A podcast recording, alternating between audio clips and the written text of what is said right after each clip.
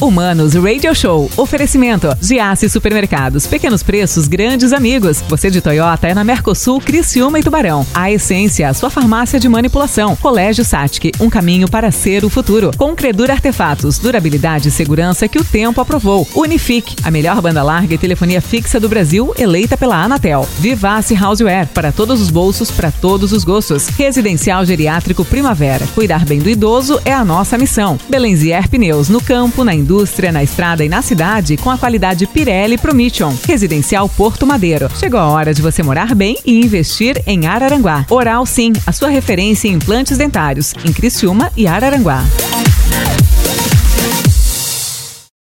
Hello, Manos, Mano Dal Ponte, Manos Radio Show na 92.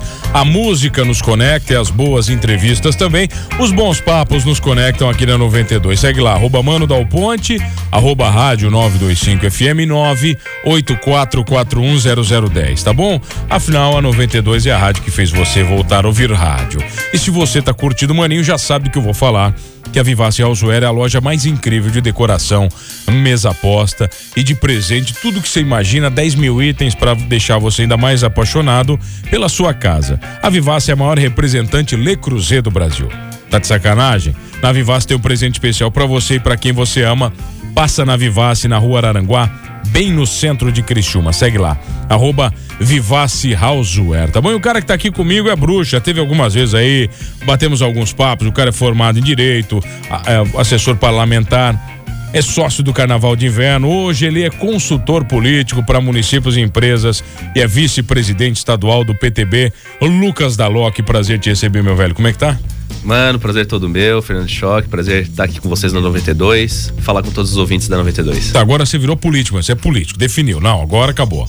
Isso. É, pro, é pra política que eu vou e não tem mais, não tem mais volta. É complicado dizer que não, não vou mais fazer evento, né? Tá, então, é uma vida inteira fazendo eventos na, na atividade privada. Quantos eventos privada. você fez já, cara?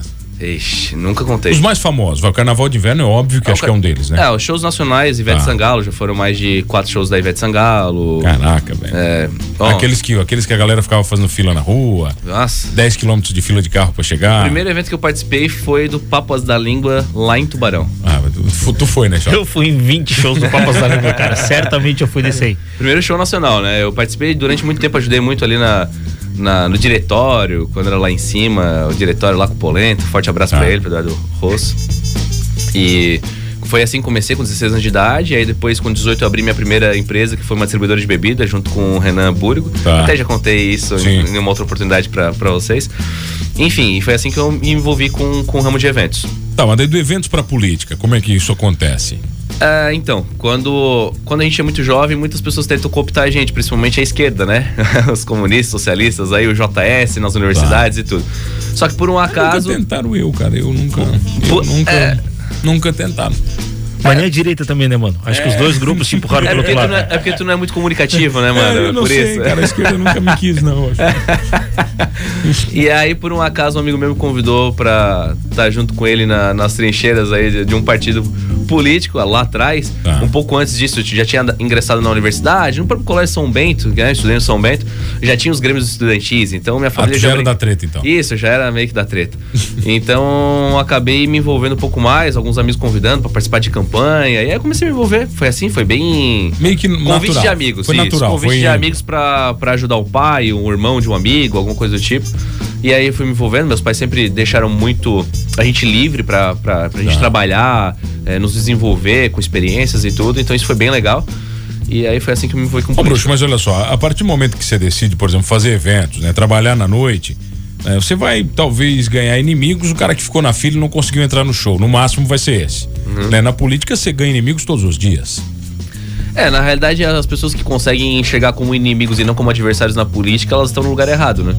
Já começa por aí, porque se na política enxergar todo mundo como inimigo e não como um adversário momentâneo, às vezes, aí eu acho que a gente tem que combater, na realidade, bandeiras. Eu acho que Tá. sim, as bandeiras são, são, são inimigos da gente. Agora, pessoas, as pessoas erram, eu erro, eu, eu mudo de opinião, então as pessoas que também não mudam de opinião, elas acabam sendo erradas, elas. Porque o mudar de opinião é, é- é normal, né? A gente pode mudar de opinião. Hoje eu gosto de frango assado, amanhã eu gosto de, de hambúrguer.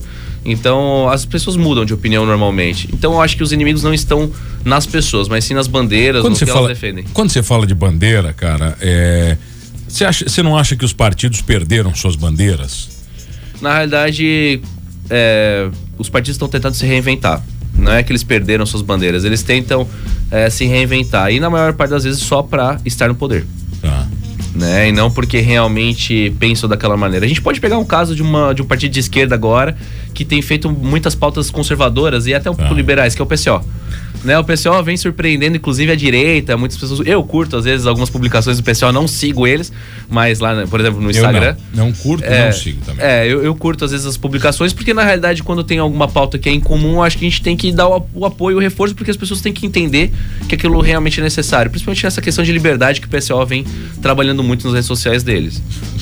Liberdade. É, coisa que, não, co- que é não- antagônico ao comunismo e ao É, socialismo, mas. Não condiz. O Pecioli já tá fora do, do esquadro, né? Porque ele é rejeitado pela esquerda e pela direita. Então, Tá, não. É, na verdade, Ele é, assim, é, é uma narrativa essa também ser rejeitado pela esquerda, porque, por exemplo, lá em Brasília, é, teve uma manifestação esses dias, é, foi no dia do- da Consciência Negra, se eu não me engano, inclusive, que eu tava passando lá pelo, 20 de novembro. pelo eixo monumental e e aí tava tendo uma manifestação, tava PT, tava CUT, tava tudo e tava o PCO em cima desse carro e o cara do PCO berrando Lula livre, Lula nosso presidente. Então assim, é, é uma narrativa eles dizerem que estão sendo rejeitados. O que eles querem é tentar agregar algumas pessoas que pensam um pouco mais conservador, um pouco mais liberal pra dentro da, da casa deles. Eles estão ciscando pra dentro como se fala dentro da política, ciscando pra dentro. Um canta uma narrativa, aí o Ciro Gomes vai lá e diz que odeia o Lula também, chama o Lula tá Ah. preso, o babaca, o Cid Gomes, o irmão dele. Ah. E, e aí eles vão ciscando algumas pessoas pra dentro, simpatizantes.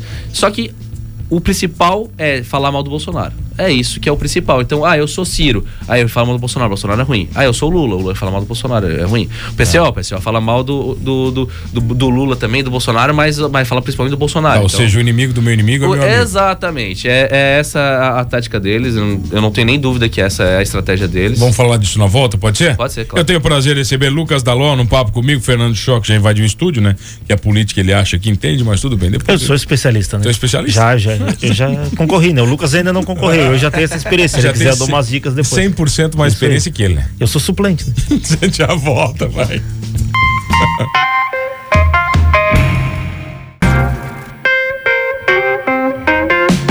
Ah, voltamos, senhores. Humanos Radio Show na 92. A música nos conecta e as boas entrevistas também. Quero mandar um abração pro Denilson, meu bruxo, bruxaço aqui, parceiro da 92, da Tecnoinfo Informática. Ele é parceirão oficial aqui da rádio. Né, cara, a loja fica no centro do Morro da Fumaça e parece. E pa- parece, Fernando Choque, que a trilha sonora oficial da Tecnoinfo é 92. Então, é, cara, se você tá no Morro da Fumaça, em Criciúma e região, quer fazer manutenção de servidor, tá toda a parte de informática, desde a mais básica até a mais complexa, o cara vai te ajudar. Controle de acesso residencial, condominal, tudo. Condominal é assim que fala? Condominal? Eu acho que é condominial. Condominial, né? Condominial. A- alarmes, câmeras segurança, tudo que você imagina parcelado no cartão, o cara é bom de negócio. Vai falar com o Denilson, grande bruxo nosso, segue lá. Arroba Tecnoinfo SI. Arroba Tecnoinfo SI. Belezaço. Mano, olha aqui, boa tarde, manda um abraço aí pro Lucas, gente boa demais, da melhor qualidade. Quem tá, tá mandando pra ti? Humberto Sônico tá mandando um abraço aqui, ó. Começou a puxar saco, ele pediu pros amigos, Forte né? Manda lá na pro Beto, rádio. Gente finíssima. Boa tarde, mano. Ontem assisti o filme A Sombra de Stalin, que foi comentado aí no programa. Falamos sobre isso e só conforma a minha opinião que um partido comunista deveria ser proibido no Brasil, como é proibido falar de nazismo. Marcelo Giger, de Siderópolis. Certíssimo. Eu não preciso mais dizer isso pra ti, porque eu já vomito isso há dois anos. Pra mim, tudo relacionado ao comunismo deveria ser extinto do mundo. né? Exatamente. Mas aí, né? Tá feito aí o, nosso. a- quando, quando você dá essas opiniões da LO, por exemplo, estando no processo político e falando, né, que as narrativas são as coisas principais que, que, que estão na política hoje, e não é porque é Brasil, isso acho que é meio mundo, né, cara? Faz parte da política. Como é que você enxerga isso, por exemplo, essa mudança de lados, essa mudança de discursos, né? Esse vale tudo pra lá, vale tudo pra cá. Como é que você enxerga isso, tendo ido tantas vezes a Brasília e conversado com a galera lá no meio dos poderes? É que na realidade, mano, quando, quando a pessoa realmente muda de opinião, eu enxergo de uma maneira, né? Que é a maneira correta. As pessoas podem mudar de opinião, como eu falei anteriormente. Quando é genuíno, né? Quando vem realmente legítimo da pessoa, ah, mudei de opinião. Show de bola. Então pode mudar de partido, pode mudar de... Agora, quando a pessoa tá fazendo isso só por apenas dinheiro ou poder, que é sem dúvida alguma, na maior parte dos casos dentro da política, é onde que a gente vê que. Por isso que as pessoas às vezes não querem falar sobre política, as Tá. pessoas é, sentem esse certo asco da política, ainda que a política, pra mim, seja um dos lugares mais transparentes que existe dentro da, da face da Terra, porque se a gente for pegar no meio, por exemplo, médico, a gente vê que tem muita. É, muita gente ruim também no meio médico. A gente vai pegar no- na área do direito, advogados, pessoas que são ruins também na área do direito. A gente vai pegar dentro de jornalismo, pessoas Não que tem, fazem não. isso por Jornalismo dinheiro. não tem. É. Jornalismo- não tem, né? Não falei. Jornalismo não É. tem por dinheiro, poder. A, A mídia nem- brasileira é tão séria que se tu pagar, Isso. eles até publicam a verdade. Ah, entendeu? Tu não é. Isso aí. Se pagar, pa- publica a verdade, a- exatamente. Até se pagar até a verdade a gente publica. cara. Então, assim, a gente, A gente não, a mídia. a gente nota que isso tá em tudo quanto é lugar. Isso aí tá intrínseco no, no ser humano, né? Esses são os problemas, os pecados do ser humano. Tá. Então, é isso que eu vejo no ambiente político, natural, no mundo inteiro. São pessoas que estão à frente, são lideranças que estão à frente. E as pessoas cometem erros, como eu falei anteriormente também. Eu mandar? Lucas, é. é- tu tá então, já, já- aí, já que eu tô aqui, eu vou, eu vou Tá. falar também, né? Já que É, deixaram. tá. É, tu tá te posicionando agora politicamente, obviamente. A gente espera aí uma candidatura tua nos próximos anos. Ah, é? E- Ah, e é, não, não, não tô falando nada para não, não Tá. fazer a campanha antecipada, aquela que a gente tem medo. Tá. Inclusive eu também. Se, o- se algum partido me aprestar um projeto, eu tô disponível para 2022. Que é a frase que a gente tem que falar sempre, né? Não, tô à disposição do- da sociedade. Isso.